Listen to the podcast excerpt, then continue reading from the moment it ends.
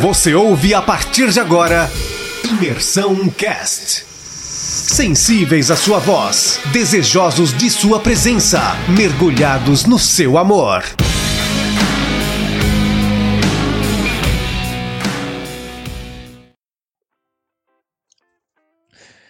Bom dia, galera. Tudo certo? É, vou estar compartilhando com vocês o devocional da parte de Gênesis capítulo 6, é, onde fala da corrupção do gênero humano. É, a gente viu em, em Gênesis capítulo 3, onde Deus ele faz uma promessa a Adão e a Eva acerca da descendência da semente da serpente e acerca da descendência da semente da mulher. O pecado em Gênesis 3, ele, a gente vê o homem se voltando contra Deus, né? Entra o pecado no, no mundo, entra a corrupção, onde se, se origina, tudo se espalha e toda a criação de Deus ela é contaminada pelo pecado. Então Deus ele faz essa promessa para Adão e para Eva, onde ele colocaria inimizade entre a semente da serpente e a semente da mulher. E a semente, e a partir da semente da mulher nasceria um redentor, um remidor, né, que iria pisar na cabeça da serpente e vencer o pecado. Né? Então, a gente vê que assim como Adão e assim como Eva é, ouviram essa promessa, né? Satanás ele também ouviu, é, e, e, Satanás ele é estrategista, né? Ele tem as suas formas, suas estratégias e tudo que ele quer é impedir que a promessa de Deus se cumpra, né? Então, assim como ele ouviu que a partir da descendência da mulher iria nascer um redentor, ele logo bolou um plano de tentar acabar com essa descendência. Ou seja, e a Gênesis capítulo 6, ele fala exatamente sobre isso. A gente vê ali duas linhagens, uma linhagem que seria os filhos de Deus, a descendência de Sete, como o próprio Gabriel falou no no devocional de Gênesis capítulo 5, e a gente vê uma linhagem perversa de Caim, os filhos dos homens. E Satanás, com sua forma estratégica, ele bola uma ideia: olha, vou distrair a raça humana, vou unir a linhagem dos filhos de Deus com a linhagem dos filhos dos homens, e assim eu acabo com a promessa. E justamente o que aconteceu em Gênesis capítulo 3: a humanidade se distraiu com as distrações que Satanás tem, as suas maneiras, suas formas. Os filhos dos homens começaram a se misturar com os filhos de Deus, gerar filhos. A corrupção, a maldade começou a se espalhar no mundo, né? A ponto de que Deus ele olha para a terra e vê toda essa maldade, vê toda essa corrupção. E ali em Gênesis versículo, capítulo 6, versículo 6, ele fala algo, ele diz: "Olha, então Deus ele se arrepende de ter criado a raça humana. E aí a gente fica se perguntando, pô, Deus onisciente, se arrepender, mas a gente sabe que foi só uma conotação colocada no grego, mas que isso ele no original ele está falando que Deus ele se entristeceu quando ele olha para a terra e vê tamanha maldade, tamanha corrupção no meio do homem, né? E assim como Deus se entristeceu, Mateus, a gente vai ver que Deus Filho também, Jesus se, se entristeceu. Em Efésios a gente vai ver que Paulo ele escreve, ele fala, olha, não entristeceis o Espírito Santo de Deus que habita em vós, né? Então assim, Deus ele se entristece. Ele olhou a raça humana e ele viu tamanha maldade, ele, sabe, pesou o coração, ele se entristeceu. E ele decide então acabar com toda a raça humana, para que ele comece algo novo com uma descendência nova, para que a promessa se cumpra de que nasça um redentor e que pise na cabeça da serpente. Mas ele olha para a terra e ele encontra Noé, sabe? Isso é muito lindo, porque aqui, sabe, um homem que estava vivendo sobre a pressão do pecado, a pressão da sociedade, a pressão da mentira, a, a, a, pressão do engano, da corrupção, mas foi um homem que não viveu de distração. Noé não foi pego distraído, sabe? Ele creu na promessa na promessa que Deus fez, que nasceria um remidor. Ele creu naquela promessa, e isso foi o motivo de ele se posicionar, dele ser um cara justo, dele ser um cara íntegro e de, de ele ser um cara que andava com Deus em seu tempo. Isso que fala em Gênesis 6, 9. Sabe, esse era o diferencial.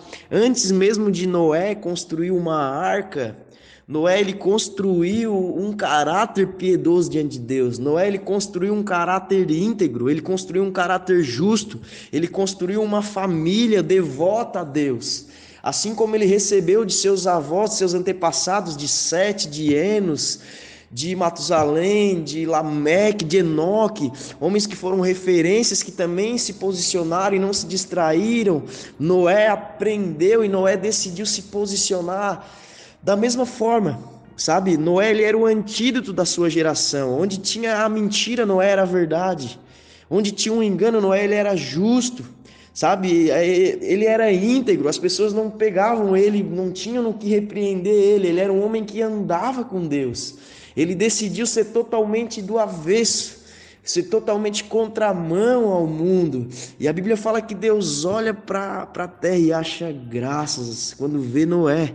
Ah, isso é muito lindo, porque a partir de Noé Deus deu uma esperança para continuar a promessa, para continuar a construção da promessa. E a partir de Noé, Deus realmente recomeça. Deus ele fala: Olha, Noé, eu vou destruir toda a raça humana. Nós vamos construir uma arca, eu vou mandar uma chuva. E Todos, toda a raça humana ela vai ser destruída e a partir de ti, a partir da tua família vai ter um novo recomeço. E Deus dá umas instruções para Noé. Olha, tu vai construir uma arca. E ele dá, cara, Deus ele é específico, ele dá o projeto, ele dá a planta na mão de Noé, ele dá as medidas, vai ser assim, assim, assim, vai ser a largura tal, a altura tal, o comprimento tal, sabe? E Noé ele não pensou duas vezes. Noé ele não ficou tutibiando na sua mente. Ele pegou um facão e ele foi para o mato cortar madeira. Cara, não era ousado, ele era convicto. Ele tinha essa promessa cravada dentro dele que nasceria um redentor que esmagaria a cabeça da serpente. Sabe? E ele decidiu se posicionar, ser responsável com essa promessa.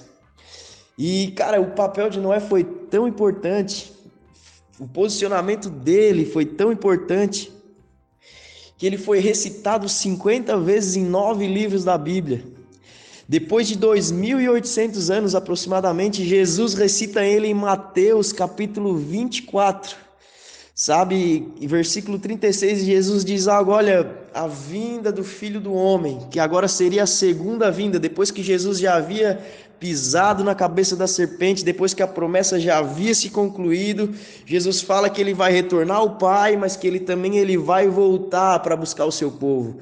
E ele fala que a sua vinda, a sua volta, ela seria como nos dias de Noé. O povo ia estar tá distraído, casando-se, dando-se em casamento. O povo ia estar tá desfocado, iludido com as distrações, com as formas que Satanás usa para distrair o povo para que a promessa não se cumpra, né? E assim como Noé viveu com essa promessa de que um redentor nasceria, esmagaria a cabeça da serpente, Assim seria, deve ser, a, sabe, a nossa convicção, deve ser a nossa esperança desses dias a quais a gente vive, né? A gente viver crendo que o, re, o nosso redentor ele vai voltar.